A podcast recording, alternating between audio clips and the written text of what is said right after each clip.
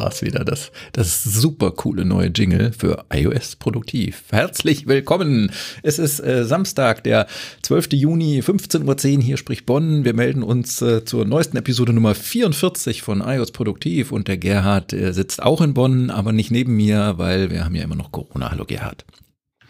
Hallo Stefan, Socially Distance, wie Sie es gehört. Ne? So ist recht, genau. Wir hatten gerade uns schon äh, gewünscht, Dieter Thomas Heck äh, spricht aus Berlin, äh, aber so ist es leider nicht. Wir müssen unsere eigenen Aufsager hier machen. Alle, alles handgemacht. Aber ich wollte eigentlich, ach, wir wollten noch anders anfangen. Ich wollte doch so, so aha, gähnen und dann würdest ja, du sagen, Stefan, was ist los? Was ist los, Stefan? Genau, und dann würde ich sagen, du? Ja, dann würde ich sagen, ja, es war halt WWDC, so. Toller Gag. Ja, wieso gähnt man da? Ja, weil es war langweilig, oder? Aber da sind wir schon mitten im Thema. Ähm, das wollten wir schnell genau. noch vorweg schicken. Ähm, wir wollen heute nochmal natürlich über die WWDC sprechen, aber wir machen jetzt nicht eine Litanei aller Features, die vorgestellt wurden und alles, was von Anfang bis Ende war. Das machen bestimmt ganz viele andere Podcasts und YouTuber. Wir wollen einfach nur darüber sprechen, wie es so unsere Art ist, äh, was bei uns hängen geblieben ist und worüber wir vielleicht nochmal was sagen wollen, wozu wir vielleicht nochmal was sagen wollen. Mhm. Gell, Gerhard? Da haben wir ja so Absolut. unsere Themen, unsere Punkte.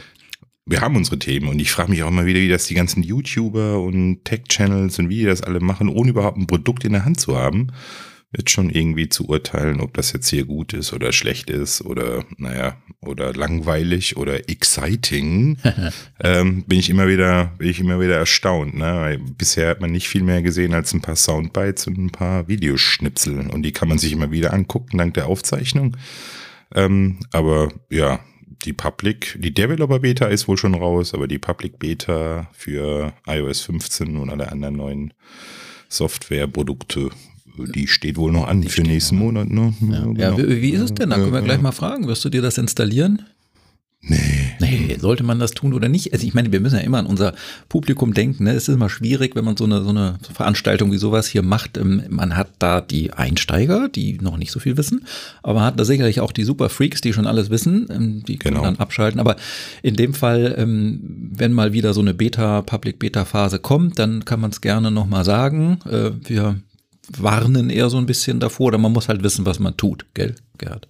Genau so ist es. Und manche Dinge gehen, manche Dinge gehen dann nicht. Und, äh, und wenn man das Ding, das Ding, sag ich schon, das iPad oder das iPhone auch tatsächlich hier ich will es mal produktiv nutzen, ne? wie im mhm. Sinne unseres, unseres, äh, unseres Brands, ne? unser, unser, unseres Markenzeichens, dann sollte man das auch tun, nichts lassen. Ähm, wenn man ein anderes Gerät hat, wenn man ein ähm, Reservegerät oder sowas hat, dann spricht natürlich da nichts dagegen. Ja. Aber selbst da selbst müsste da, man ne? ein bisschen vorsichtig sein. Das Problem, der, der Teufel ist ein Eichhörnchen. Ich habe manchmal, aber wirklich ganz selten, aber es kommt vor, haben wir die Erfahrung gemacht, dass das Problem ist der, der iCloud-Account meistens, die Apple-ID, mit der man sich an den Geräten anmeldet. Man will ja auch auf dem Beta-Gerät dann auf seine normalen Standard, was weiß ich, Apple-Notizen und sonst wie alles, was man so in der iCloud hat, zugreifen. Also meldet man sich auch am Beta-Gerät mit seiner normalen produktiven Haupt-iCloud-ID an. Aber jetzt mhm. kann man sich natürlich vorstellen, dass das für Apple gar nicht so einfach ist, sowohl einen, einen Beta-Strang von Software wie auch einen produktiven oder auch andere produktive Stränge von Software. Manche haben ja noch ältere iOS auf ihren produktiven Geräten parallel im Betrieb so zu halten, auch die Beta, dass bei iCloud nichts schief geht und nichts passiert und nicht plötzlich irgendwas weg ist, korrupt ist, jemand anders sieht meine Notizen oder wie auch immer, weil sie, sie schrauben ja natürlich auch im Hintergrund, im Backend an, an iCloud rum und vielleicht haben sie, sicherlich haben sie für Notizen neue Datenstrukturen jetzt in iOS 15 drin und iPadOS 15, weil sie da Änderungen gemacht haben. Ob ja. das alles immer so super zuverlässig klappt, wenn man mit derselben Apple-ID auf einem Beta-Gerät und auf einem Produktivgerät ist, ja, da muss man einfach wissen, worauf man sich einlässt. Kann was schief. Das wäre auch die nächste Empfehlung wahrscheinlich, dass du mit der anderen iCloud-ID daran gehst ja. und nicht mit deiner, mit deiner produktiven, ja, produktiven iCloud-ID, üblichen ID. Weil ich meine, wenn man eins sagen kann, auch nach der WWDC, ähm, durch die ganzen Änderungen im, im Privatsphärenbereich und, und wie du schon sagtest, Notizen und alles, was dazugehört, FaceTime, ähm, da wird so viel verändert werden müssen im Backend höchstwahrscheinlich. Und da das Ganze noch in der Beta-Phase ist, werden auch wahrscheinlich vermutlich die Kapazitäten nicht ausreichen, um, um ganz normale Standardsachen wie ein FaceTime-Call aufzuführen. ähm, mag mal gehen, mag mal nicht gehen. Und äh, da sollte man tunlichst die Finger von lassen, ähm, wenn man mit äh, einem produktiven Gerät unterwegs ist. Und man sollte sich auch wirklich überlegen, ob man da nicht eine zweite iCloud-ID sich für so ein Beta irgendwie reservieren lässt. Wir, wir, wir merken das ja auch immer, wenn du was installierst, äh, das sieht manchmal komisch aus, manchmal äh, spinnt irgendwie Messages wieder rum oder so. Die ja. ganz einfachen Dinge, ne, die, die, die immer wieder auftauchen. Ähm, und das kann man da nicht ausschließen. Deswegen ähm, lasst die anderen drüber berichten und wenn es dann da ist, installiert es euch. Das ist eigentlich die beste Empfehlung, die man geben kann. Also ich meine, richtig da ist. Also wenn es ähm, angeboten wird als Software-Update. Äh, im, im, wann, wann eigentlich? Wann kommen die? Im, im Herbst? Ja, wie im Fall, ne? Hieß immer, und das ist, genau. glaube ich, immer September. September ist immer so, dass das Rollout-Datum für kurz, alles. Kurz vorm neuen iPhone dann so ungefähr. Genau. Das dann gleich genau. mit der neuen Software und den neuen Features erst. Ja, ja, ja. So ist das eigentlich immer. Unwahrscheinlich vermutlich auch zu neuen iMacs und was dann noch sonst alles kommen wird oder so in der Richtung. Ja, ja gut, aber äh, wie war denn so das, das Fazit? Wie immer, äh, man kann eigentlich, wir könnten, äh, unabhängig ob wir es gesehen haben oder nicht und gehört haben oder nicht, können wir eigentlich immer sagen, die, die, die Presse, die Welt, die Community reagiert mit Apple ist doomed. Ne? Wie immer. Immer, ja, ja klar. Immer. War alles scheiße, war alles doof, war alles viel zu wenig, war, war alles ja, nicht ja. das, was erwartet wurde. Es genau. ist aber auch, ist aber auch nicht, nicht einfach für Apple natürlich, alle glücklich zu machen, aber das, das kennen die schon seit vielen, vielen Jahren, das Problem, das Thema. Ich denke auch, und die wollen das, glaube ich, auch hören. Also die sind ja auch sehr interessiert an solchen Kommentaren, aber die sehen natürlich auch die anderen 90 Prozent die oder derjenige, der sein iPad einfach aufmacht, weil er mal Netflix, Netflix gucken will, weil er mal im Internet surfen will, weil er mit Notizen was machen möchte, weil er halt auch mal ein Word-Dokument schreiben will und der will das so machen, ohne große Probleme zu, zu haben in, oder irgendwie sich neue Fingergesten zu überlegen oder was mache ich jetzt oder was mache ich hier. Der will einfach auf Word tippen auf dem iPad und das soll aufgehen oder auf ähm, Pages oder, mhm. oder, oder Keynote oder was auch, was auch immer. Das soll einfach funktionieren. Das soll einfach verständlich sein. Und das ist der Anspruch von Apple. Der Anspruch von Apple ist sicherlich nicht nur die 10% Tech-Space-Freaks äh, äh, zu beglücken, hm?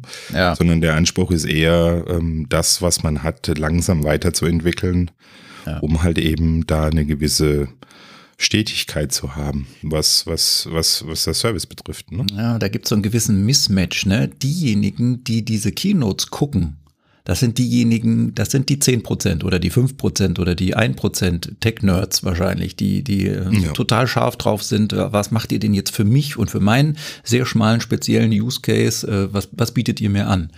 Und die große breite Masse, die weiß überhaupt nicht, dass es eine Keynote gibt und dass da was vorgestellt wird. Und die sind aber die, die größte Menge von Menschen, die diese Produkte nutzen. Und für die wird natürlich sehr viel gemacht. Ne? Wir haben da, es gibt ja, gibt gerade so ein bisschen Aufruhr, deswegen sprechen wir da gerade drüber und ein bisschen drumherum rum, aber ähm, da müssen wir jetzt noch mal ein bisschen mehr drüber sprechen. Es gibt halt so viele Leute, das ist das Problem, die haben eben die Stimme. Wenn man in dieser Tech-Blase ist, im, im Twitter, YouTube und sonst wo und weiß, welche Menschen über Apple sprechen, die einschlägigen Blogs, die einschlägigen YouTube-Kanäle und Twitter-Accounts, dann weiß man auch, dass die sich sehr kritisch damit auseinandersetzen und äh, die legen den Finger in die Wunde, die da vielleicht ein bisschen ist, aber die, aber die meisten Menschen die kriegen davon nichts mit und die interessiert das auch nicht. Und das, was halt bemängelt wird zurzeit, ist jetzt so ein bisschen, gerade bei, bei, wir sind ja iPad-Fans, ne? es gab das neue iPad Pro mit M1-Prozessor und dann haben natürlich äh, kurz vor der WWDC und dann haben natürlich jetzt alle gewartet und erwartungsvoll geblickt auf die WWDC, dass dann für das nächste Betriebssystem iPad OS 15 dann auch dieses Gerät, diese Hardware mit dem M1-Chip super unterstützt wird, ne? sodass ganz tolle Apps möglich sind, die die ganze äh, Leistungsfähigkeit dieses Chips, Chips ausnutzen kann und auch den großen Speicher, kann ja bis zu 16 Gigabyte RAM haben, jetzt so ein iPad Pro ähm, mhm. in den Versionen ab 1 Terabyte. Ja, und stellt sich aber heraus, irgendwie, also die, die da jetzt wirklich erwartungsvoll geguckt haben, sagen, okay, was was war jetzt, was geht jetzt? Also irgendwie geht nix. Wozu brauche ich ein iPad Pro mit M1-Chip? Alles, was ich jetzt kenne an Apps und was vorgestellt wurde an neuen Features, braucht kein Apple M1-Chip in einem, in einem iPad Pro. Das geht auch mit dem, ich glaube, A12X oder Z waren die, waren die letzten Inkarnationen der Apple Silicon Chips in iPad Pros von 2020 und 2018. Also das ist so gerade ein bisschen so der Rage da draußen, haben wir mitgekriegt. Da gibt es ein paar Videos, die wir natürlich verlinken in den Show Notes. Und ähm, ja, ich muss sagen, stimmt. Ne? Aber andererseits, wir haben es ja schon vorweggeschickt, für wen macht Apple Features und, und, und wer nutzt welche Features und wer braucht wirklich solche Features? Wenn jemand sagt, ich will Final Cut Pro X haben auf dem iPad Pro, dann sagt Apple, nutze es doch auf dem Mac. Da läuft es wunderbar und der Mac ist auch leistungsfähig genug dazu. Das ist nicht, nicht unser Anspruch oder unser Ziel im Moment. Im Moment vielleicht noch nicht, nicht dieses Jahr, vielleicht nächstes Jahr, keine Ahnung, solche Apps auf ein iPad Pro zu bringen. Mhm. Absolut. Ich meine, das ist ja auch der Anspruch von Apple. Das haben die ja selber angekündigt, dass diese hochperforming und, und hochwertigen Apps äh, auch auf die iPadOS-Plattform kommen soll. Ähm, das ist ja auch gar nicht ausgeschlossen. Es ist halt einfach noch nicht da. Ja. Und ich glaube insgeheim, was die Leute gehofft haben, und ähm, da sind wir beide der gleichen Meinung, das war vielleicht auch marketingtechnisch nicht ganz glücklich gemacht ja. ähm, bei der Vorstellung des neuen iPads, äh, dass man eben also wenn der Tim Cook da steht ähm, und rupft aus dem Mac den M1-Chip rein und pflanzt den dann in den iPad, ein unbedarfter oder ein sehr optimistisch denkender Mensch sieht dann endlich mal, boah, klasse, das kann ja nur heißen, Mac OS kommt irgendwann mal auf ein iPad oder ich habe so ein Dual-Boot-System oder was weiß ich oder so. Und das haben die vielen Leute dann auch erwartet. Ne? Ähm, Gehe ich mal von aus. Und die haben das daraus interpretiert, sagen wir mal so. Fängt ja schon bei der Benennung des Chips an mit dem Buchstaben M. Ne? Für, M für wie MyPad. ja, also genau. Ja, der René Ricci hat es auch gesagt in seinem Video, wir verlinken das. Ähm, genau. Es ist, ist, wirklich. Aber was mich auch ein bisschen irritiert hat, wusste ich noch nicht, muss ich nochmal genauer recherchieren. Ich hatte ein anderes Video noch gesehen, was wir auch verlinken. Da hieß es unter anderem, dass ähm, die haben sich das angeschaut, die Performance von so einem M1 iPad Pro und stellten fest, teilweise sind manche lang, länger laufenden Prozesse in, in Apps äh, langsamer und viel später fertig auf einem M1 iPad Pro als auf einem bisherigen iPad Pro. Und auch die 16 GB Speicher gegenüber den 8 GB Speichern würden überhaupt keinen Vorteil bringen. Im Gegenteil, sie hatten es auch, dass Apps vorher schon ausstiegen und, und, und, sich selbst beendeten auf einem 16 Gigabyte versus einem 8 Gigabyte. Und dann wurde noch genannt, dass Apps sowieso nur bis zu 5 Gigabyte RAM nutzen können. Also das, das alles führt so ein bisschen dazu, zu diesem Unmut, ne? dass die Leute nicht so ganz verstehen, Apple, wieso bringt ihr so ein super leistungsfähiges iPad Pro raus und dann wird es aber doch nicht so wirklich von der Softwareseite gut unterstützt. Ich sage immer, noch nicht unterstützt. Ja. Für mich ist mittlerweile auch die Beschaffung eines iPads eher so ein Langzeitprojekt und ich freue mich gerade tierisch, dass ich den, äh, ja, nicht den, den Vorgänger, sondern den Vorvorgänger noch habe im 11 Zoll und ähm, da passt die, die Tastatur, das Keyboard, da passt das mit dem Trackpad. Ich sehe jetzt auch noch keine großen Einschränkungen, was iOS 15 betrifft. Oder iPad OS 15, muss man ja sagen. Ähm, außer die ganzen AR-Geschichten, die gehen bei mir halt eben nicht, äh, weil ich hm. dieses, äh, diesen, äh, diese AR-Lens nicht habe, ne, da drin ist. Ähm, Laser-Abstand-Dingsbums da, ja. Wie heißt das denn? Genau. Leider. Ja, so, jetzt. Die Leider, genau. Leider, kein Leider. genau. Und äh, Äh, aber damit kann ich noch leben, weil den, den, ja. den Nachteil nehme ich jetzt momentan für mich, weil ich habe keinen Use Case für leider, den nehme ich noch in Kauf. Ne? Ja. Aber ich will, ich freue mich, dass genau dieser iPad, den ich damals auch mit allem Zip-Zap, das heißt mit Keyboard, mit Pencil, mit allem Kram, das hat damals auch schon über 1000 Euro gekostet, 1500 ja. Euro. Da hat keiner geraged. Ja, Im Sinne von, um Gottes Willen, wie kann man nur so viel Geld für ein iPad ausgeben? ja. Ähm, und heute jetzt zeigt sich, ähnlich. Hat, ja, und jetzt zeigt gelohnt. sich, hat sich gelohnt. Ja, ich kann ihn noch nutzen. Und wenn ich den jetzt kaufe, dann ist das auch so eine Art Langzeitprojekt, weil ich denke mal, iOS 16 oder iPadOS 16, iPadOS 17, was ja. da noch kommen mag, da gibt's auch wahrscheinlich dann Weiterentwicklungen, was die Adaption des Betriebssystems auf M1 betrifft, weil M1 ist halt doch noch ein bisschen was anderes wie A. Ja, ist zwar ja. die gleiche Architektur, ja. aber der A ist halt optimiert für mobile Geräte und für mobile Applikationen. Und äh, wenn ich jetzt bisher eine iOS und eine iPadOS-App entwickelt habe, dann waren die halt für die Voraussetzungen für die A-Generation gemacht worden und nicht für die M1-Generation. Und da muss man halt eben auch warten, äh, bis es dann so weit mal ist, dass diese, dass diese Hardware auch so genutzt werden kann. Ne? Und äh, von dem her, ähm, ich will keinem jetzt hier empfehlen, musst du unbedingt, wenn du noch, was weiß ich, was das erste iPad Pro hast oder so und du kannst noch gut mitarbeiten, dann muss man keinem empfehlen, dass du dir ein neues iPad Pro kaufen musst, beim besten Willen nicht. Wenn du damit klarkommst, wenn deine Use Cases so weiterhin so sind, dass du sie nutzen kannst, auch unter der neuen Betriebssystemversion und auch die neuen Features nutzen kannst, gibt es keinen Grund, ein neues Gerät zu kaufen. Das ist eine Entscheidung, die man abwägen muss und die man treffen muss. Das ist einfach nicht mehr so. Wir machen das ja selber auch nicht mehr so, dass wir jetzt gleich hinrennen und gleich die nächste Generation kaufen, weil es ein finanzielles Desaster ist, wenn man das durchzieht jedes Jahr.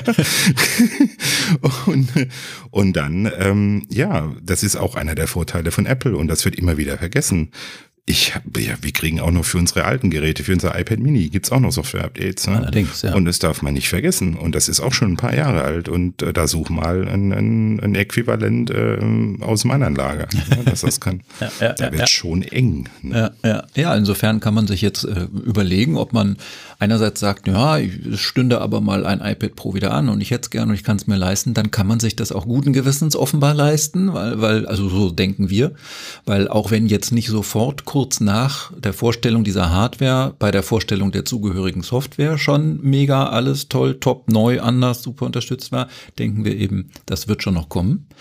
Oder man sagt, ähm, ja, gut, dann eben jetzt noch nicht, weil, wie du gerade sagst, ich komme noch zurecht und meine bisherigen Geräte funktionieren wunderbar, dann, dann eben vielleicht nächstes Jahr ein, ein M2 iPad Pro. Ne? Und dann mit iPadOS 16 mehr.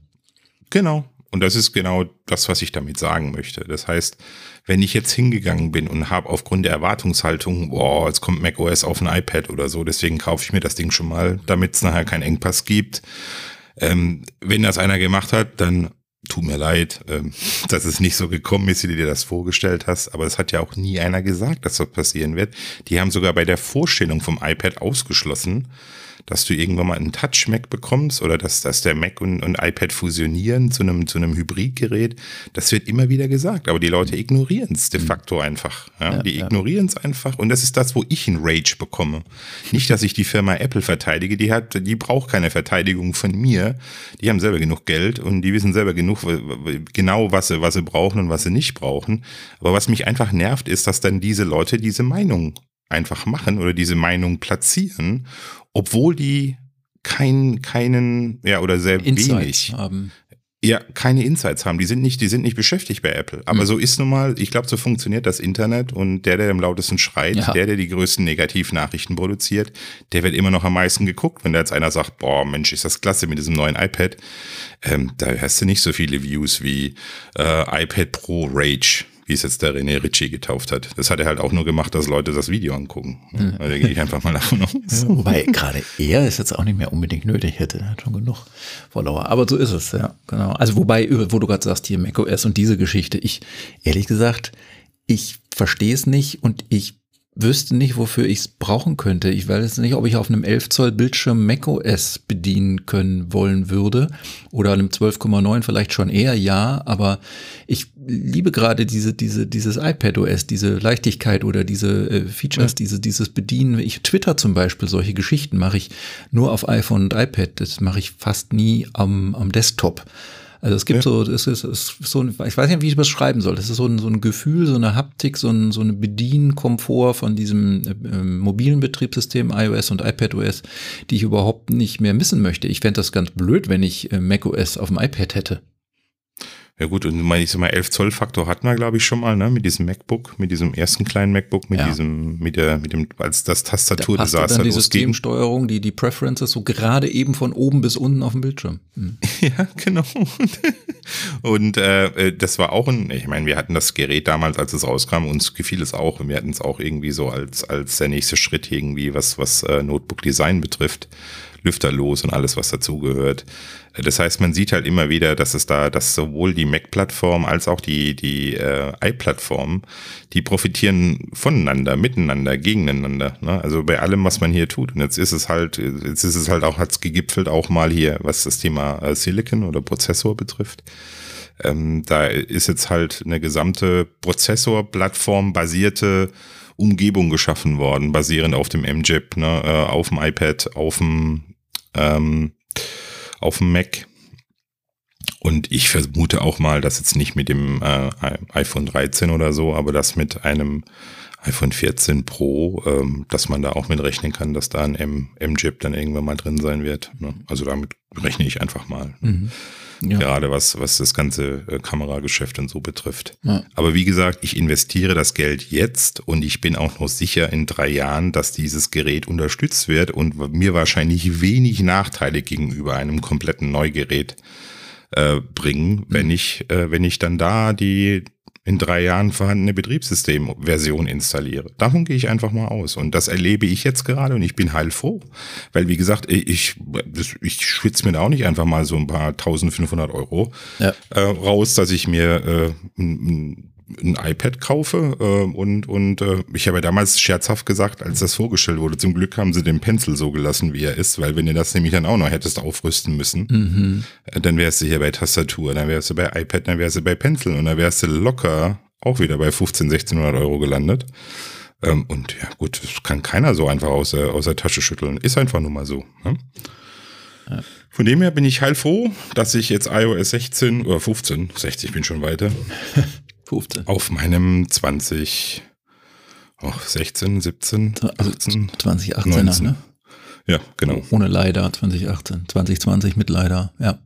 Ja, genau, sowas. Genau. Ja, ich habe auch das 2018er iPad Pro äh, in 12,9, das 2020er in 11. Mhm. Ja, mehr als ausreichend. Also ich bin jetzt wirklich wieder weiter weg von, ich muss mir ein M1 iPad Pro kaufen dann kam noch dieses, dieses Blooming Gate oder, naja, sagen wir mal, ja. Feature oder dieses Problemchen mit diesem Mini-LED-Screen auf dem 12,9er, was so ein bisschen äh, ja, aus, ausstrahlt. Ich habe es aber selber noch nicht mit eigenen Augen gesehen. Wie auch. ja, im Store vielleicht, ja, ne? aber auch ja, das war ja schwierig. Ähm, genau, konnte also man ja nur, mal da reingehen, ja. das ist beliebig schwierig gerade auch. Ne? Und, aber äh, wird ja jetzt hoffentlich besser.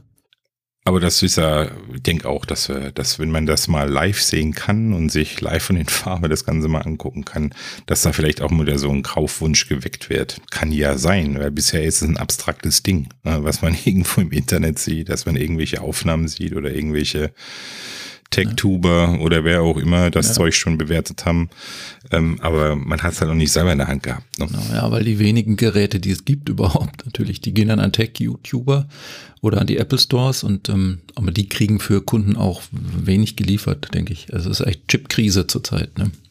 Ja, überhaupt das ganze Geschäft hier schippen aus Asia nach Europe und so, das ist alles auch ein bisschen schwierig, das merkt man schon. Ja, aber äh, jetzt hast du auch hier in unsere Notizen geschrieben, natürlich äh, bei dem ganzen Genöle.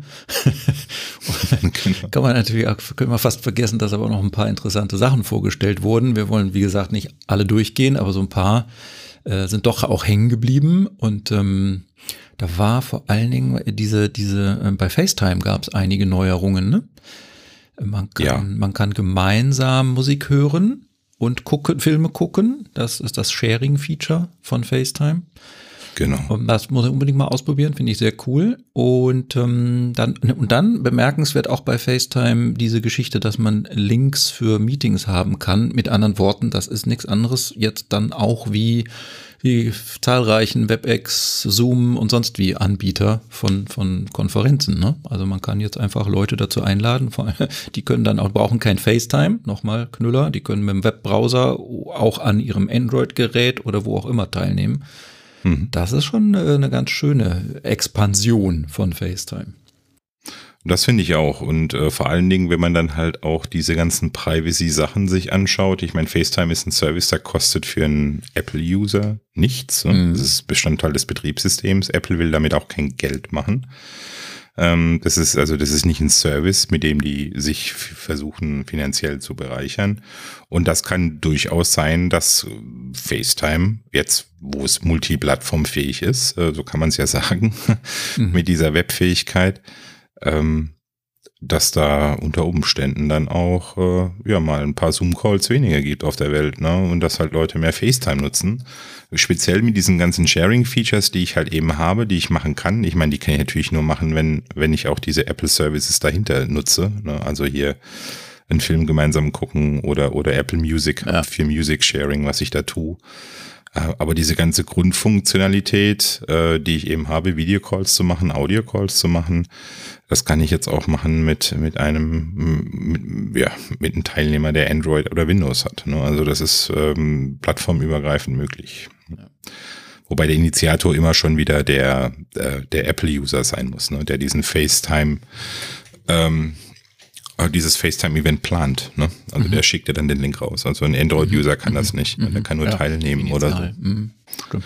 Genau. Und das ist schon spannend. Und auch die ganzen Sachen wie Portrait Live ist auch mir so hängen geblieben. Also hier, ne, diese mhm. Selfie-Kameras und oh, ich mache mir ein Portrait-Foto.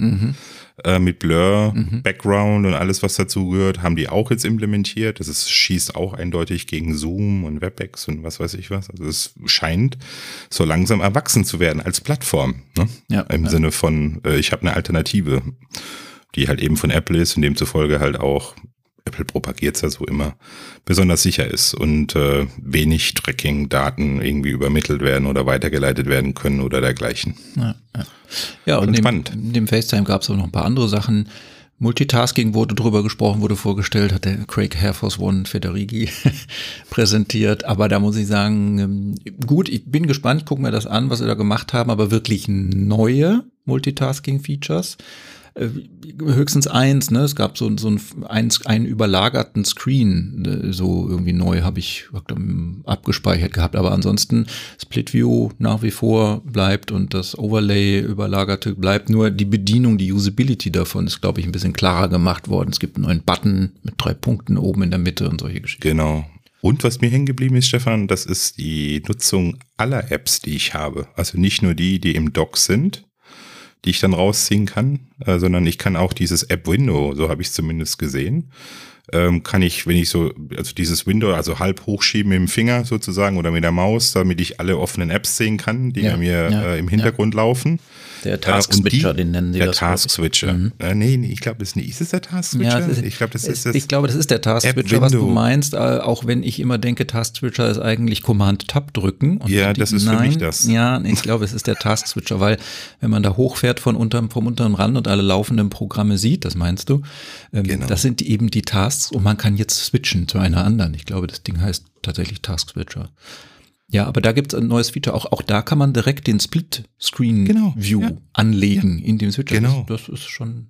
Das heißt, selbst wenn ich das jetzt nicht mache, dass ich hier in meinen Sub-Windows da rummache und mir dann die, bis ich mir die App da gezogen habe, äh, wenn ich die einmal starte und die im Hintergrund läuft, dann kann ich die nehmen und kann mir da äh, ein Split-View darstellen. Und ich kann dann auch äh, mehrere Kombination an Split Views, mhm. wo diese App beteiligt ist. Das kann ich, glaube ich, auch erkennen und ein Rechtsheim, ich meine, nicht da sowas gesehen zu haben.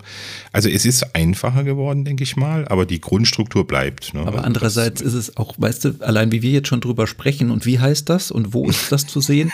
Ich habe so gerade das Gefühl, man könnte ein, ein, ganzes Seminar machen nur zu den yeah. Multitasking-Features von iPadOS. Weil das ist doch viel und wie es genau geht und wie die Begrifflichkeiten sind und was kann man wo anlegen ja. Und wie kommt man wieder dran? Ne? Und dann kann man noch die, die, die überlagerten Apps kann man noch durchschieben, durchscrollen, welche ist da so. Oh, ja, das wäre so ein Ding für, ne, für unser iOS-Produktiv, unseren YouTube-Channel. Richtig. Genau, dass man das einfach mal zeigt äh, und, und was man da alles machen kann. Natürlich äh, findet man das natürlich auch ganz woanders. Ja. Aber ich denke einfach mal, viele Dinge sind einfach auch zu kompliziert erklärt. Einfach mal schauen, einfach mal zeigen, bringt da manchmal viel mehr. Ne? Ja, ja. Und ähm, also mein Bauchgefühl ist einfach so, äh, auch da ist man nicht stehen geblieben. Man hat das weiterentwickelt, man hat das als Problem gesehen, weil viele Leute haben sich halt eben auch beschwert äh, über die limitierende Anzahl an Apps, mit denen ich jetzt halt hier Split View machen kann, ja, wobei, die, im Dock drinne sind. Ja, ne? gut, das, das liegt halt aber überwiegend am Hersteller der App, wenn er das nicht anbietet in seiner App. Jeder, jeder Hersteller, der das anbietet, die Multitasking-Fähigkeit, die kann man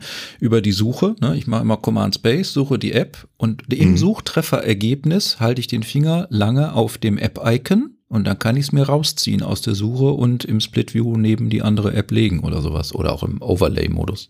Also das wäre auch mal ein Nicht nur über Stock kommt man an die Apps, die man multitasking-fähig anzeigen will. Das ist aber so eine Sache, ähm, das ist auch wieder nerdig. Das sind jetzt wieder Ja, wir, Stefan. Wenn du jetzt ein ganz normaler User bist, dann wird dir gesagt, dann nimmst du eine App, die im Dock ist und die ziehst du hoch und dann machst du Split View. Hm, ne? ja, so wird es gezeigt. äh, ja. und so wird's gezeigt. Und das, was du machst, das ist eigentlich ein Hack mehr oder weniger. Ne? Im, Im Sinne von, ja, es ist ein Hack. Ähm, aber der sicherlich sehr interessant ist. Vielleicht ist das auch mal wert für ein YouTube-Video, Ja, Stefan. Dass ja. man da mal das mal kurz beschreibt und kurz zeigt in 20 oder 25 Sekunden. Da können ja unsere Hörer dann auch von profitieren, Oder in äh, drei wie das dann Minuten. nachher aussieht. Oder drei Minuten, inklusive Intro, Outro Ja, ja, ja. und Vorbereiten und alles, Ja, was man da sonst noch Also so machen kann. da sind wir gespannt, Multitasking, das schauen wir uns natürlich an. Äh, Aber es gab noch mehr. Ach, ähm, Notes, Notizen. Da war ich froh, muss ich sagen, wenn ich dir die Frage stellen würde, was war denn dein Highlight oder Lieblingsfeature äh, oder wenn du sie mir stellen würdest. Ich Mhm. würde sagen, ich habe mich sehr gefreut darüber, dass sie wieder an Notes weitergearbeitet haben, Ja, auch wenn wir viele andere Notizen-Apps gerne uns anschauen und benutzen. Mhm. Aber auch gerne Notes und das soll bitte gerne immer besser werden. Und ich freue mich sehr, dass man da jetzt ja Personen mit Ad-Zeichen erwähnen kann, aber vor allen Dingen auch Tags mit dem üblichen Hashtag-Zeichen benutzen kann und Mhm. einen Tag-Browser hat, was manchen anderen Notizen-Apps noch fehlt. Ähm, Genau. Mem.ai, sei hier an der Stelle erwähnt, glaube ich. Ähm, also Tags kann man benutzen und es gibt einen Tag-Browser und dann gibt es diese super Quick Note. Äh, Hast du das genauer verstanden und könntest das erklären? Ich habe es noch nicht genau verstanden, außer ja, man kann von überall rechts unten Bildschirmrand hochziehen, eine Notiz anlegen, was ja auch vom Sperrbildschirm bisher mit dem Pencil jederzeit ging. Hm. Aber ähm, das, das verstehe ich, glaube ich, erst, wenn ich es mal selber bedient habe, was da alles neu war mit dieser Quick Note-Geschichte. Geht mir auch so, aber was bei mir hängen geblieben ist, gerade jetzt im Zusammenhang mit ähm, verschiedenen Apps und auch Safari Windows, die man haben kann, also Safari Tabs, die ich offen habe. Ich kann ja dann zu jedem Tab so eine Quick Note machen und wenn ich auf den Tab wieder wechsle, dann wird mir, glaube ich, unten rechts äh, eine vorhandene Quick Note angezeigt und ich kann dann da weitermachen. Ja, die Notizen So waren hab mit ich das verstanden. Ver verquickt irgendwie auch. Und, und, und andere Apps auch noch waren verquickt und miteinander. Ich nehme an, dass es auch mit PDF oder so Sachen geht oder sowas in der Richtung. In Apps irgendwie verknüpfen und anzeigen und ablegen und so weiter. Aber Genau. wobei, wo du gerade Safari sagst, auch Safari hat sich ja drastisch geändert. Ich glaube, da müssen wir uns umgewöhnen, weil äh, es gibt jetzt nicht mehr die eine Adresszeile, die dir die, Mhm. Nee. die das anzeigt, wo du gerade bist, sondern Adresszeilen gehören jetzt immer zu den Tabs und jeder Tab hat deine eigene Adresszeile. Und ähm, der Tab-Titel ist quasi die Adresszeile. Wenn man drauf tippt, sieht man sie. So habe ich es jedenfalls verstanden oder in Erinnerung jetzt. Und ähm, gab einige Änderungen an Safari, aber hey, warum nicht? Das muss sich ja alles, ähm, muss ja evolutionär sich weiterentwickeln. Aber eins, glaube ich, der, der wichtigsten Sachen, die auch so ein bisschen untergegangen sind, weil das war jetzt nicht Bestandteil der WWDC, das habe ich heute erst gelesen, frag mich nicht mehr genau wo, ich meine The Verge. Ähm, Extensions gehen jetzt auch Ja. in iPad OS Safari, Wurde genannt. iOS Safari. Aber, aber wirklich Ah, auch nur okay. tatsächlich, ist, wie du schon sagst, ist ein bisschen untergegangen in einem Satz oder so. Ja, genau. Extensions für, genau, für iOS und iPadOS Safari. Ja, also Mhm. für macOS hatten sie das ja, glaube ich, schon vor einem Jahr. Schon, schon eine ganze Weile. Ja? angekündigt bei letzten WWDC. Ich habe auch experimentiert und eine geschrieben für Safari, die, die, die mir bei Amazon Suchtrefferlisten, Suchergebnissen die Werbung rausfiltert. Herrlich, Mhm. funktioniert wunderbar. Mhm. Ähm, aber habe ich noch nicht publiziert, weil es, also für einen App Store das Publizieren schwierig, schwierig. Wurde mir schon abgelehnt. Marke, Recht, Amazon und so weiter. Hm. Genau, die mögen das wahrscheinlich nicht. Ja, aber Moment. gut, aber du hast recht, ja, Extensions für, für Safari on iPadOS und iOS, sehr schön, ja. Und vor allen Dingen ist es, ist es auch in dem Zusammenhang, äh, wurde, das wurde, glaube ich, nicht erwähnt, aber das habe ich im Artikel gelesen. Vor einem Monat oder anderthalb Monaten haben sich die drei Großen darauf geeinigt, wie Extensions auszusehen haben. Das heißt, man kann sich wahrscheinlich in Zukunft darüber freuen, dass diese ganze Extensions-Plattform äh, auf jedem Browser funktioniert. Das heißt, ich hab, bin da nicht mehr so auf einen Browser angewiesen wie jetzt Chrome, weil ich da alle meine Extensions in Chrome habe und ich kann da nicht Safari nutzen. Oder jetzt gerade mit Microsoft Edge, was ja auf Chromium basiert, also sprich so diese Open Source Version von Google Chrome. Ähm, also überall, wo ich da Extensions habe, kann ich die importieren, kann die nutzen auf der anderen Plattform und das ist ein Riesenfortschritt, gerade für für ja, Browsing-Nerds oder so, ja, die viel im Internet unterwegs sind, die Snippets da machen und, und Ach. da ein One-Password-Dinge da drin hast oder so. Das wird herrlich. Also das ist, das ist eine Bright Future, wie es immer so schön heißt. Aber ist halt so ein kleines Ding. Es ist auch so ein Baby-Step und, und, und es ist halt nicht der große Wurf, was, was viele halt immer erwarten. Ja, es ist auch wieder ein Feature für die Nerds, für die 1% bis 1 bis 5%. Ne? Äh, geh mal zu Lieschen ja. Müller oder Oma, weiß ich nicht, äh, und genau. sag hier, du kannst jetzt hier Extensions und dann kannst du automatisieren und die, hä? Ich will doch nur meine E-Mails abfragen und eine Webseite besuchen. Genau. So. Ja, kannst du mir das so einstellen, dass ich das nur, dass ich nur noch einmal draufklicken muss? Ja. ja, genau, das ist der Punkt. Und das wollen viele eben auch haben, die ein iPad haben. Und das ist total legitim, weil wer sagt denn, dass ich ein Super-Nerd sein muss, wenn ich ein iPad habe? Ja, Im Gegenteil, das ist nicht der Anspruch von Apple. Das ist so der Spagat, den sie halt irgendwie lösen müssen. Ne? Sowohl für die einen als auch für die anderen müssen sie was anbieten. Und ähm, jeder ist dann irgendwie beleidigt, wenn für ihn nicht genug dabei war. Ja, genau. Äh, dabei war auch, boah, was, was eine Überleitung, Fokus. Was war Fokus? Das ist so, so eine Art Profile, oder? So umschalten auf, jetzt bin ich bei der Arbeit, umschalten, jetzt bin ich privat. Äh, Fußnote von mir, ich nutze mein privates iPad und Handy nicht bei der Arbeit oder für Arbeitsdinge. Also ich habe noch nie so ganz für mich den Use Case gefunden gegenüber, ich schalte mal auf, weiß ich nicht, äh, bitte nicht stören versus stören. Ja, ich glaube, das ist es genau der Unterschied. Man kann es jetzt granularer machen. Also es gibt ja diesen Sleep, äh, diesen, diesen, was weiß ich was, hier, ich schlafe jetzt hier, ich will hm. keine Nachrichtendings hören oder sowas. Ja. Ähm, das, die zwei Varianten gab es ja schon eine ganze Weile und jetzt kann man das halt noch ein bisschen mehr machen und Focus bietet dann halt auch die Möglichkeit, dass ich sagen kann, was für Notifications ich trotzdem sehen möchte, auch wenn ich jetzt hier im im Bitte nicht stören Modus bin und das Tolle an Focus und das sieht man jetzt halt auch wieder das Tolle an Apple. Ähm, wie gesagt, alles unter Vorbehalt, muss man noch sehen, ja. alles noch Beta. Ähm, aber das geht über die, ähm, über die verschiedenen Geräteplattformen hinweg. Also ja. wenn ich das einmal auf dem Mac setze, dann habe ich das nachher auch auf dem iPad und ich habe das nachher auf dem iPhone. Ne? Und zwar auf allen iPads, iPhones, Macs und wo ich dann halt eben und iPod Touch. Audi und iPod Touch. Wird man gern vergessen. stimmt, stimmt. Wie lange es den noch gibt, wer weiß. Ja. Watch vielleicht auch, ah, weiß ich nicht. Ja. Äh, wird, oh, Watch haben wir ganz vernachlässigt. Und Apple TV, TV, ja, TV, Apple ja, TV, richtig. TV. Ja. Andere Episode vielleicht mal, wird sonst. So eine andere Episode. Eins zu eins kann man, glaube ich, auch sagen. Also die, die, die jetzt hier sich HomePod Minis angeschafft haben und hm. die im Besitz eines Apple TVs sind, ihr könnt jetzt auch ein Stereopaar HomePod Mini ans Apple TV anschließen und damit Stereo-Sound im Fernseher genießen. Für die, die den internen Lautsprecher verwenden bei einem Flachbildschirm, der ja niemals so gut ist, mhm. da kann man jetzt auch ein Stereo-Paar mit HomePod Minis anbinden. Das, das ist mir auch hängen geblieben. Geht das eigentlich auch mit HomePods? Also die ja. ohne Mini? Ja, die teuren, die ja. es nicht mehr gibt. Ja, ja. ja da ging es ja. schon die ganze Zeit. Ne? Da kann man das ja schon, glaube ich. Ne? So ein Pair, so habe ich es zumindest bei mir eingerichtet. Bei mir im Schlafzimmer ja. ist ein Stereopaar und das wumms ganz ordentlich. Ja, muss ich nochmal ausprobieren. Genau, hatte ich auch schon mal, schon wieder länger her. Ja, sehr schön. Gut. Ähm, was haben wir denn noch? Wir haben über FaceTime gesprochen. Den Fokus hatten wir jetzt. Ach, hier. Universal Control lese ich da gerade. Was war das? Äh, Mac und iPad nebeneinander war zu sehen, ne? Und dann der Mauszeiger fliegt drüber und so weiter. Ja, das hat tatsächlich für einen ziemlichen Nerdgasm gesorgt hier. Wenn man schon hier bei den Begrifflichkeiten mal sind. Die Noobs sehen das einfach. Also als Noob würde ich sagen, endlich. Aber die Nerds sagen, oh Mann, ist das cool hier, dann mal guckst hier, dann hast du hier einen Mac und dann hast du rechts dein iPad und links hast du dein iMac stehen und du schiebst da einfach deine Maus hin und her, kannst Drecken droppen, äh, vom iPad eine Datei rüberziehen auf den Mac und äh, dann vom Mac wieder auf ein iPad zurück und dann gehst du mit der Maus und mit der Tastatur auf den Fokus darüber. Das heißt, du, du, wenn du mit der Maus drüben bist, ist auch deine Tastatur auf dem Mac und nicht mehr und nicht mehr auf dem iPad und umgekehrt.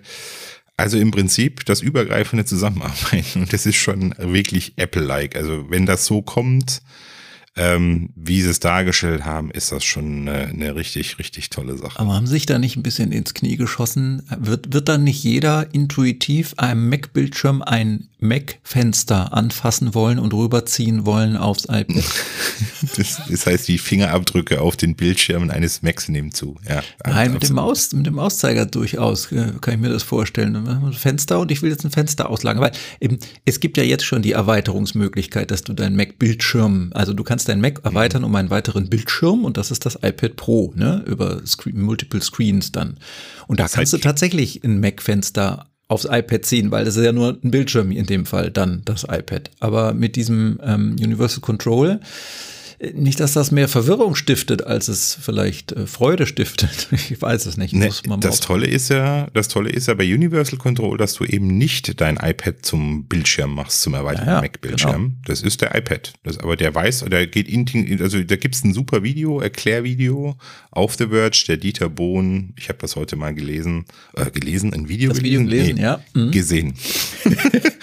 hab den Subtext drunter gelesen. Ja. Ähm, und äh, er hat das sehr gut beschrieben. Also für die, die schon Weilchen in diesem Apple-Ökosystem da sind, also dieses Handoff-Zeug, das heißt, wenn mein iPhone bimmelt, bimmelt auch mein Mac zum Beispiel, das ist ein klassisches Handoff. Mhm. Oder wenn man auf dem iPhone irgendwo ein Safari gerade offen hat auf einen Weblink oder so, dann sieht man das und dann im Dock beim Mac sieht man das dann auch, dann kann man da draufklicken und kann im Mac weiterarbeiten. Also dieses ganze Thema um Handoff und und und äh, AirDrop und was es alles gibt, das scheint jetzt hier in diesem Universal Control zu kulminieren. Also im Prinzip, also man hat da langsam drauf hingearbeitet. Ja, man hat all diese Features, die es gibt, die es, weil es geht ja nicht nur mit der Maus, es geht ja auch mit dem Thema Drag and Drop. Also du kannst tatsächlich eine mit der Maus eine Datei auf dem iPad, die kannst du nehmen und kannst du auf deinen Mac ziehen und dann kannst du sie da droppen und dann ist die Datei auf deinem Mac oder du kannst mhm. die sogar auf eine App ziehen, die im Mac Dock unten ist und Word macht dann auf mhm, oder so oder mhm. die App entsprechend. Ja, cool. Also wie wenn es quasi eine Plattform wäre. Ja. Und äh, das ist das Tolle. Und äh, wie die das umgesetzt haben, ist schon, cool. wie soll ich sagen, schon Apple-like. Das ja, ist wirklich Apple-like und ja. das sind so die Apple-Momente, die du dann halt immer siehst, wo du sagst, dass ein Noob sagt, ja, endlich geht sowas. Ja, muss man dann mal, also ich muss das dann ausprobieren, um zu sagen, das ist wirklich was Neues oder was Sinnvolles, weil im Moment würde ich sagen, wenn mein Word-Dokument eh in der iCloud liegt, dann ja, öffne ich es eben genau, auf dem iPad oder ich öffne es auf dem Mac, da muss ich die Datei nicht hin und her ziehen. Aber genau. gut, Schauen wir mal. Genau. Sparst dir auf dem Mac vielleicht ein Window, weil du halt auf dem iPad die Datei hast und dann ziehst du es halt darüber und ja. wie auch immer. Man muss sehen, wie der Work, ja. Entschuldigung, der Workflow aussieht. Ähm, aber schon die Möglichkeit an sich, das ist schon ja. ziemlich nerdig, das ist schon ziemlich gut. Allein, dass man sieht, dass sie daran arbeiten, dass sie die Integration dieser beiden Plattformen, die ja immer noch getrennte Plattformen bleiben sollen, dass sie die voranbringen, ne? weil die Leute einfach intuitiv denken, wieso kann ich denn jetzt nicht von hier nach da? Ich habe doch von derselben Firma zwei Geräte. Und dass sie daran arbeiten, ist ja schon gut.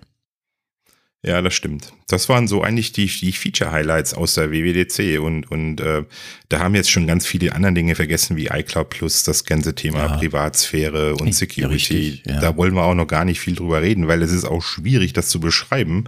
Ähm, das muss man einfach erleben, also ja. hier was das Schützen. Aber was ziemlich gut ist, was ich ähm, was ich super finde, ist, dass ich einen Paten bestimmen kann, der zum Beispiel ein gesperrtes Konto von mir die Berechtigung hat, mich wieder zu entsperren. Das solche Sachen, mhm. da geht es schon in die, was die, was das Account Management betrifft, also mein Konto da gibt's neue Möglichkeiten, die sind toll. Auch was passiert zum Beispiel, ähm, wenn ich nicht mehr ich da kann bin. Paten benennen, wenn ich nicht mehr da bin, wenn, mhm. wenn ich verstorben bin, dann ja. kann die und die Kontaktperson kann meinen ja. Account übernehmen, ja. sieht alle wichtigen Informationen drin. Gut, dass Sagt, über Dinge, über die man nicht so gerne spricht, mhm. aber äh, wenn man sie dann braucht, froh ist, wenn man sie hat. Ne? Und das sind so, und das sind so die tollen Sachen, die bei iCloud Plus gekommen ist. Dann für dich super interessant äh, mit deinen, wie viele Kameras hast du zu Hause gerade? Fünf, Was? sechs? Kameras? Also diese Video-Webcams zu Hause für Indoor-Überwachung, Outdoor-Überwachung? Achso, ach so, äh, zwei. Zwei. stimmt, stimmt, ich weiß, worauf du hinaus willst. Genau, da gehen mehr ja, jetzt, genau. ne? in Zukunft viel mehr. Da geht viel mehr, oh. da geht eigentlich unendlich. Ne? Also man kann wirklich unendlich viele Kameras, also das haben sie gesagt, es gibt kein Limit. Also mhm. die haben nicht gesagt, sind nicht fünf oder so, sind gar kein, ist gar kein Limit da. Und die zahlen eben nicht auf das iCloud-Speicherkonto äh, mhm. ein. Ne? Das ist natürlich auch eine tolle Sache für diejenigen, die das, äh, die, was weiß ich, solche Kameras installiert haben und auf diese Kameras angewiesen sind auch, muss man ja sagen. Ähm, da gibt's halt eben diese Option und dieses iCloud Plus ist ein Thema, das muss man wohl bestellen, kostet nicht mehr, aber wie gesagt, jetzt darüber zu sprechen, ist müßig. Ne? Ja. ja. Und sonst halt hier Mail wird super, ne? Apple Mail haben sie was dran gemacht, äh, auch wegen Privacy, diese, diese Ja, das habe ich äh, ehrlich so gesagt nicht ganz verstanden, weil man ja schon lange in Mail sowohl auf Mac als auch bei iPad oder iPhone sagen kann, ich möchte nicht automatisch Bilder in E-Mails nachladen oder laden lassen. Das habe ich bei mir natürlich, bei jedem Gerät wird das sofort als erstes eingestellt, weil ich halt weiß, dass da Tracking-Pixel drin sind und das sind Bilder, das sind dann irgendwie ein Pixel, wie gesagt, Bilder. Ähm, das kann man ja jetzt schon ausstellen. Also ich bin gespannt, was darüber hinaus jetzt noch mehr mhm. möglich sein wird oder wie sie es anders rüberbringen. Äh, es wäre schon fast ein Quick-Tipp, äh, da mal zu sagen, schaltet das ein. Wobei ich jetzt nicht parat habe, wo der Schalter ist, aber es gibt ihn. Ein Fall für ein Video auf YouTube. Ja, genau.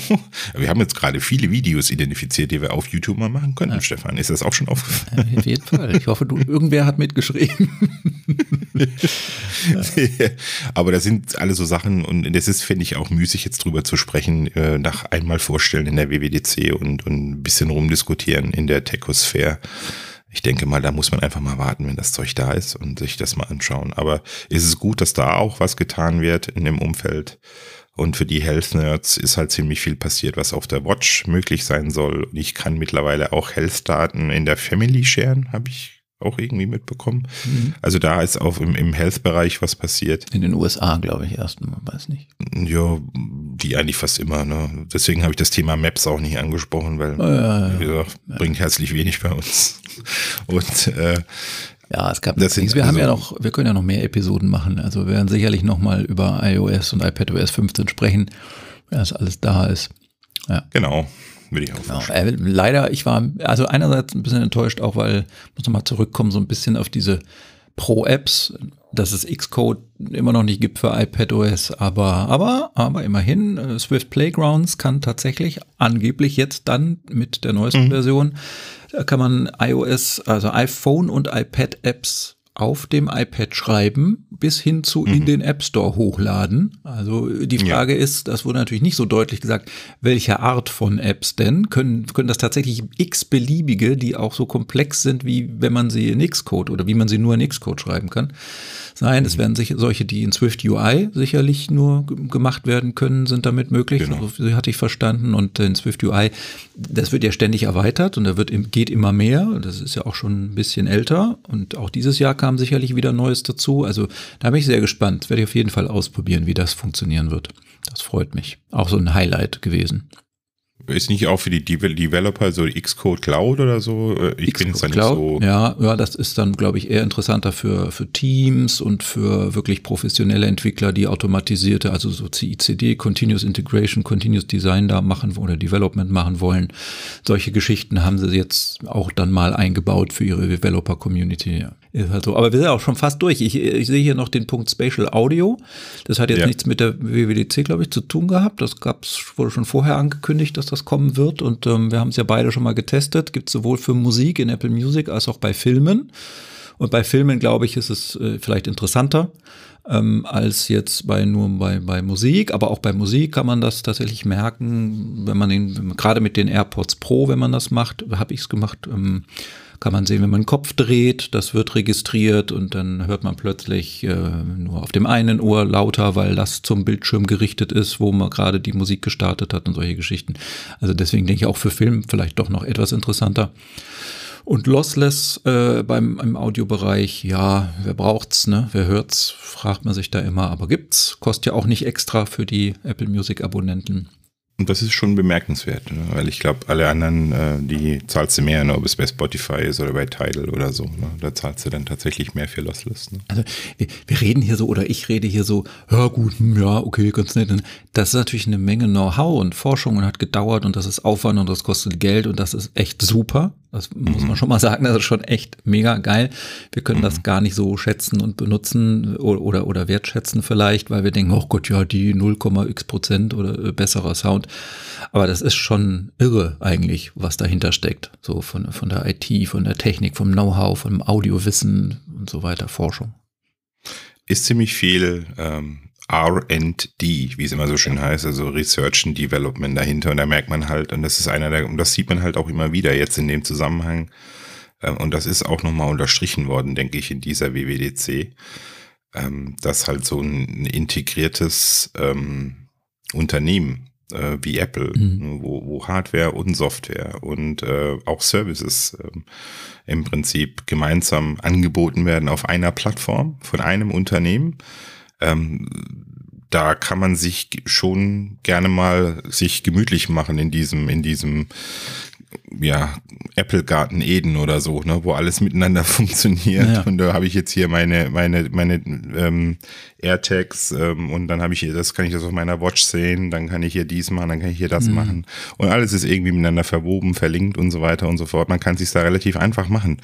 Äh, und das ist halt der große Vorteil von Apple. Und ich glaube, äh, das ist, ähm, da, da knapsen alle anderen gerade dran, weil irgendwo ist immer ja will ich sagen, ist irgendwo eine Grenze, eine Barrier, ja. die du irgendwie ja. überschreiten musst. Und ja. äh, das sieht man ja auch gerade in dieser ganzen Diskussion, die jetzt da zwischen Epic und Apple da abläuft. Das sollte man auch nicht unerwähnt lassen in dem Zusammenhang, wenn man schon von der Developer-Konferenz mhm. spricht. Also dieser gerichtliche, diese gerichtliche Auseinandersetzung zwischen der, der Spieleentwicklungsfirma Epic und zwischen Apple über die Nutzung des App Stores und äh, hm. was da alles dahinter steckt. Also kann man auch nur empfehlen, weil man soll ja nicht betriebsblind sein oder Apple blind sein, sich da auch immer mal wieder äh, ein paar Updates holen zu lassen. Ist nicht alles Gold, was glänzt, ähm, auch nicht bei Apple natürlich, ja. Und es gibt gewisse Dinge, da fragt man sich dann schon, ja, ihr habt aber vor ein paar Monaten ganz was anderes gesagt.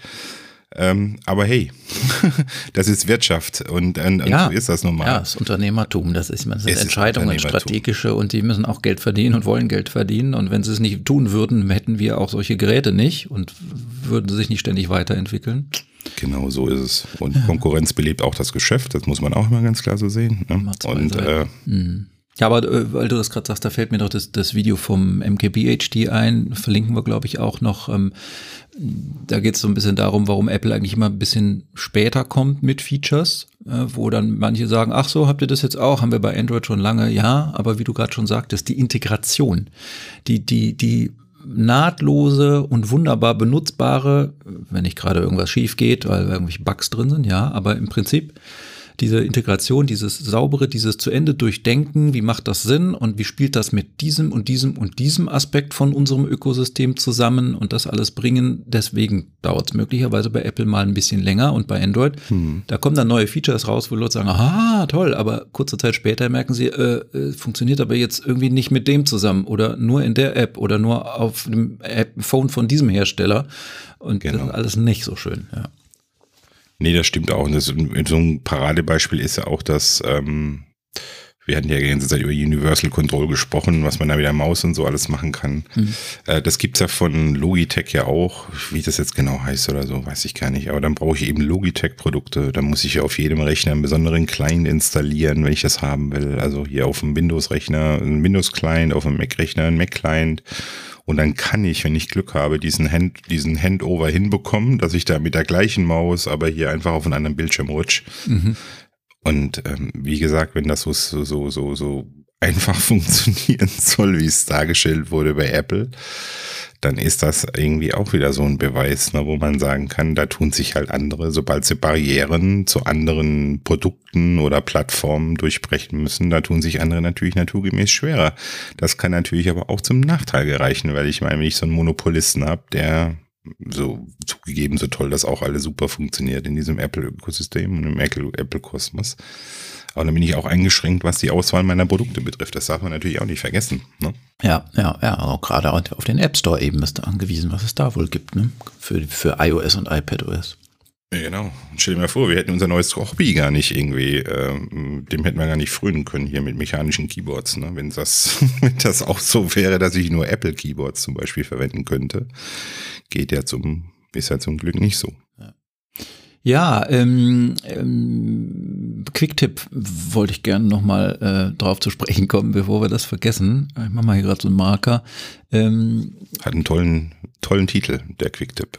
Ja, öfter mal das, gut. das Fingerlange gedrückt halten ausprobieren. Das Fingerlange ja, genau. gedrückt halten, das FLGH. Äh, FLGH, Fingerlange das sollst du mal ahnen, also ausprobieren. Ja. Also äh, das wissen sicherlich viele auch schon, klar, dass man, äh, dass man auf so, so einem iPhone oder iPad auch mal aber an gewissen Stellen den Finger etwas länger auf irgendeinem GUI-Element liegen lassen kann oder dass dann irgendwas Interessantes passiert. Und ähm, wir haben da verschiedene Stellen rausgefunden, was heißt rausgefunden, oder es hat sich so eingebürgert bei uns im täglichen Umgang mit den Geräten und diesem Betriebssystem, mhm.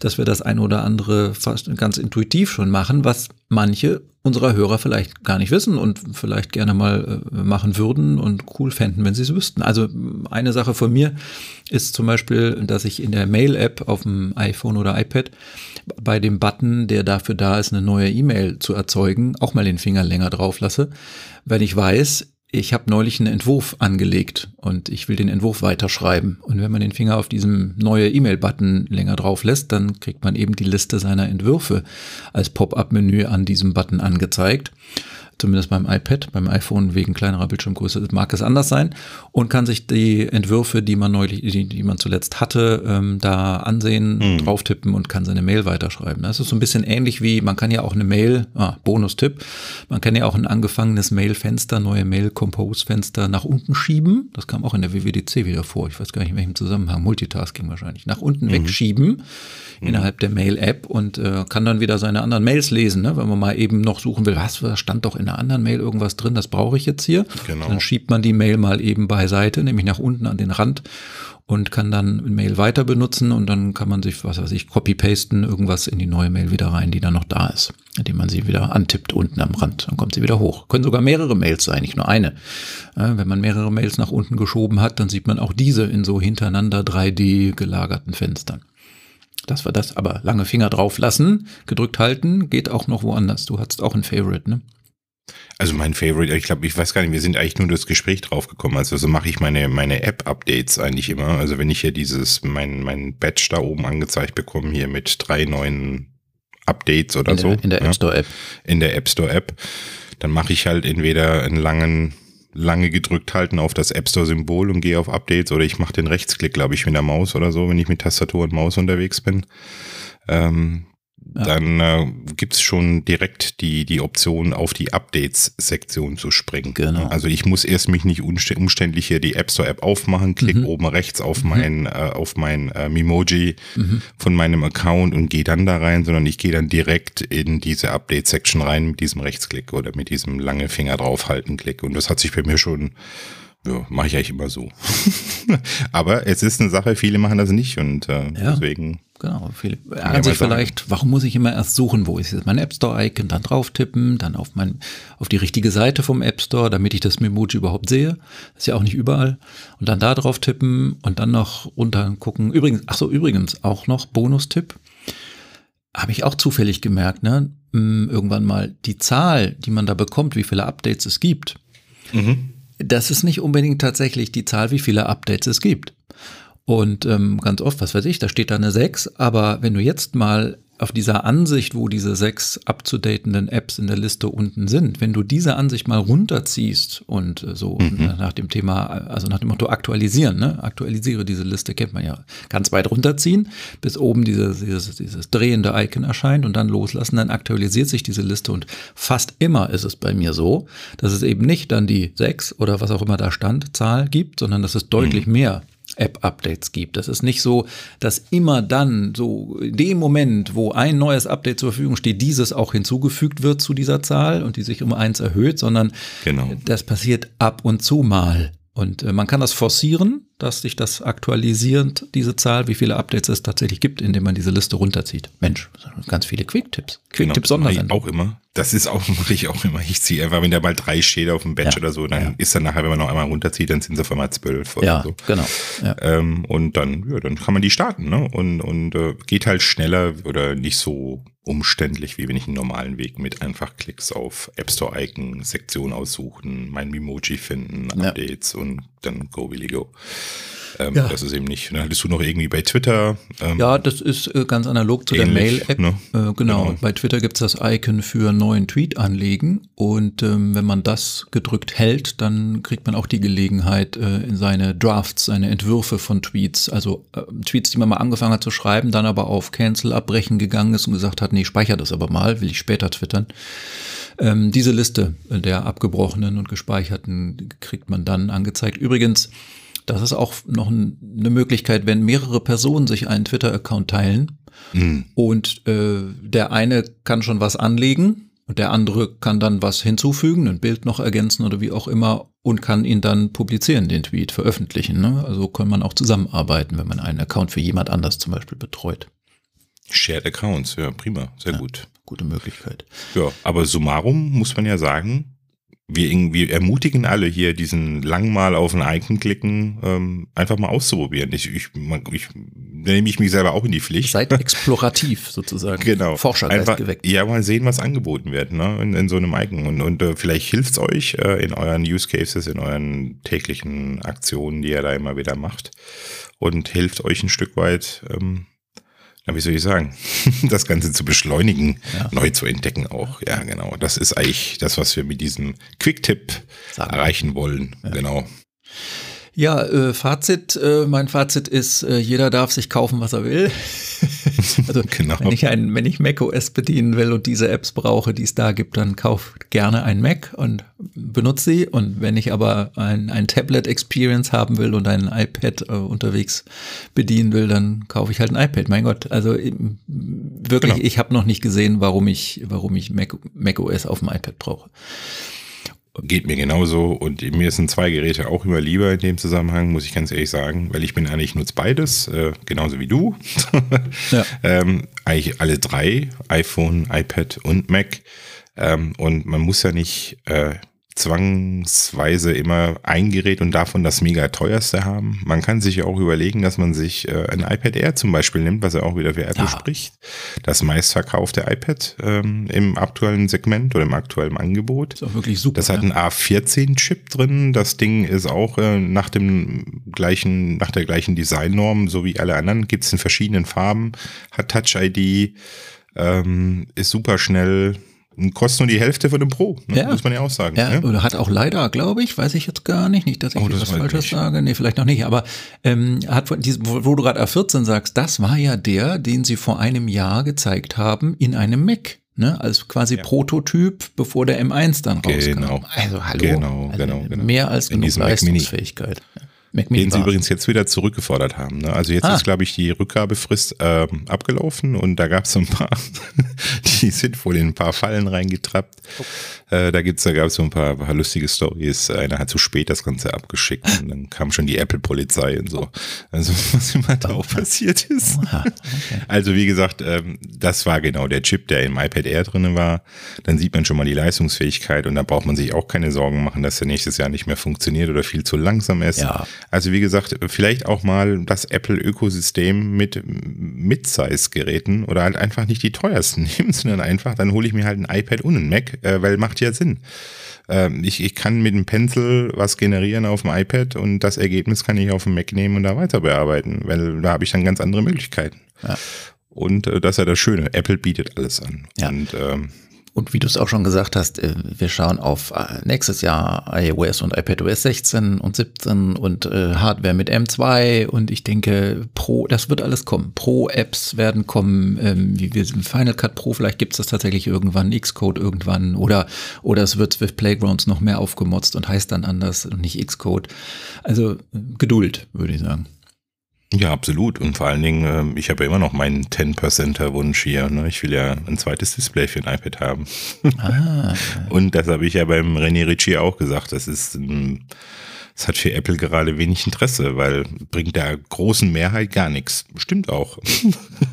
Aber ich würde mich freuen, jetzt gerade mit der Unterstützung mit Maus und Trackpad und äh, Keyboard dann wäre so ein erweiterter Bildschirm, wäre da schon eine tolle Sache, analog zu Mac. Ja, ja, ja. Ich hatte in einem Video gehört, dass dann, dann wurde lamentiert, jetzt müssen wir wieder ein Jahr warten, bis iOS 16. oh, also Moment schlimm. mal, es gibt auch, es gab auch schon mit äh, Sub-Releases von einem Major-Release durchaus meiner Ansicht nach Major Features oder Major-like Features. Das kann ja durchaus sein, dass Apple sowas wie, ja, gab es jetzt nicht, oder es wurde zumindest nicht, gab es nicht, dass, dass wenn man einen Bildschirm anschließt äh, über HDMI-Adapter am iPad, dass man den Bildschirm jetzt vielleicht mal beliebig nutzen kann. Und nicht nur, wenn der App-Hersteller, wie er das vorsieht für seine App, den externen Bildschirm, LumaFusion mhm. als Beispiel oder so. Gab es jetzt genau. nicht. Aber, aber kommt vielleicht mit, weiß ich nicht, 15.3 oder 15.7. Kann ja sein. Warum nicht? Wissen wir nicht. Ne? Wir sind keine Hellseher und wir würden auch keinen dazu ermutigen, hier, den, was weiß ich, jetzt auf ein nächstes Sub-Release zu warten, dass da was Neues kommt. Da sollten wir schon sagen. Aber weißt du, was wir vergessen haben, Stefan? Oh, was? Ähm, eigentlich ein ganz wichtiges äh, Ding in dem Zusammenhang. Also es geht jetzt quasi los durch diese Veremisierung der Plattform Apple. dass es tatsächlich Features gibt, die vorgestellt worden sind, die wirklich nur gehen, wenn ich auf einem M-Gerät unterwegs bin.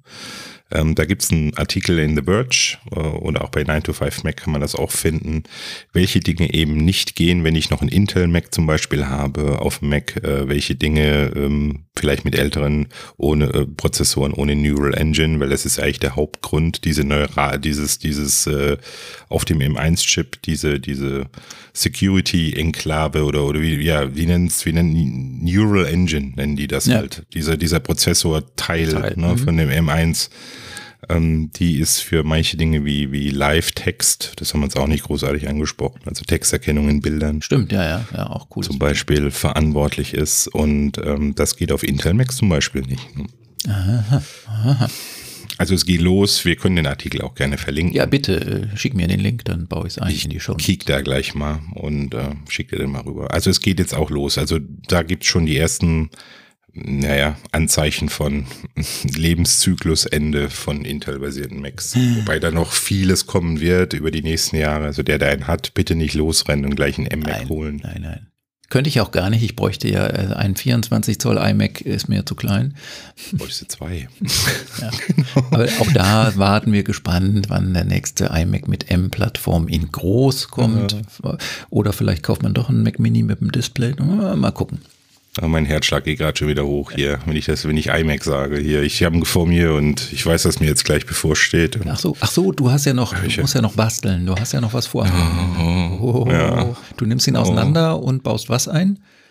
Ich baue einen. Äh, ich habe einen Fusion Drive auf meinem, mhm. auf meinem iMac, also ich bin nicht auf SSD. Mhm. Ich werde jetzt auf SSD umsteigen, aber nicht diese ganz normale SSD-Festplatte, die man da einbauen könnte, sondern diese NVM-Riegel. Ich mhm. komme jetzt, also hier, wenn man von der PC-Welt kommt, dann ist das dieses, diese neuen schlanken Dinger, die aussehen wie so Wrigley-Kaugummis in Alufolie. Und die werde ich jetzt ähm, in meinen iMac einbauen. Und da muss ich den ganzen Rechner auseinandernehmen. Oh. Und ich habe mir da ein Kit gekauft von OWC. Und da sind sogar Werkzeuge dabei, spezielle Werkzeuge, die man braucht. Auch Saugnäpfe auch für, Saugnäpfe für die Glasscheibe und, abnehmen. Oh, ja, und sogar aber noch, ein, also noch auch in, in so ein, in, so ein Wischtuch zum Schluss dann auch noch, haben ja. sie auch mit reingelegt. Also ja. alles ganz gut, aber es ist schon, dieses Video ist ganz schön lang, ne? 27 Minuten. Oha, oha ich, ich sag mal, toi, toi, toi. Ich, wenn ich mich hinter mich schaue hier, äh, da, mhm. äh, wenn man das sehen würde, ich habe hier Fischertechnik ausgebreitet. Ich sortiere gerade, ich habe so Sortierkästen und nehme Sehr Modelle schön. auseinander und sortiere ein. Das ist doch Da hätte ich, Moment. Ja, ich wäre jetzt auch lieber in einem Keyboard unterwegs und wäre da rumschrauben, aber ich mache echt meinen Mac jetzt. Ich muss Keyboard das machen. Muss ich auch noch auseinander, also Ende entlöten, meine Switches von meinem PCB. Ja. Das Hobby gut. haben wir ja auch nicht dran gegeben. Also, ich würde mal sagen, auch in Anbetracht dessen, dass es eine EM gerade gibt. Ne? Richtig, ne? wir wollen ja auch wieder so. Fußball gucken gehen, genau. Ja, ja. Mhm. Ja, schön. Danke fürs, äh, fürs Zuhören bis hierhin, äh, wer auch immer bis hierhin gehört hat. Und danke Gerhard fürs äh, Mitdenken und Mitsprechen, wie immer. Kann mich nur anschließen. Danke fürs Leiten. Ja, gerne. Und äh, wir hören uns wieder, wenn wir wahrscheinlich mehr mal iOS, iPadOS 15 ausprobiert haben, WatchOS 8, äh, tvOS und so weiter. Und mehr genau. Wissen zu den Dingen, die wir angesprochen haben, dann können wir uns wieder melden und sagen was dazu. Gell? Ja, wenn mein iMac überlebt, ne? Stimmt, sonst müssen wir. Ja, wobei ich bin ja schon geimpft, du bist auch schon mehr oder weniger, weiß ich nicht so ganz genau, äh, zumindest halb geimpft und dann können wir uns ja vielleicht mal wieder zusammensetzen und dann brauchen wir nicht mehr Remote aufnehmen. Ab 19.07. ist bei mir die zweite Impfung durch und ab da noch 14 Tage später. Genau. wir sind genau. durch. Ich muss auch ja. noch so ungefähr zwei Wochen, dann bin ich durch. Okay. Gut. Gut, gut. gut. Schön, schönes Wochenende. Bleibt gesund. Noch, äh, schönes Wochenende. Bis zum genau. nächsten Mal. Danke. Ich danke auch. Ciao.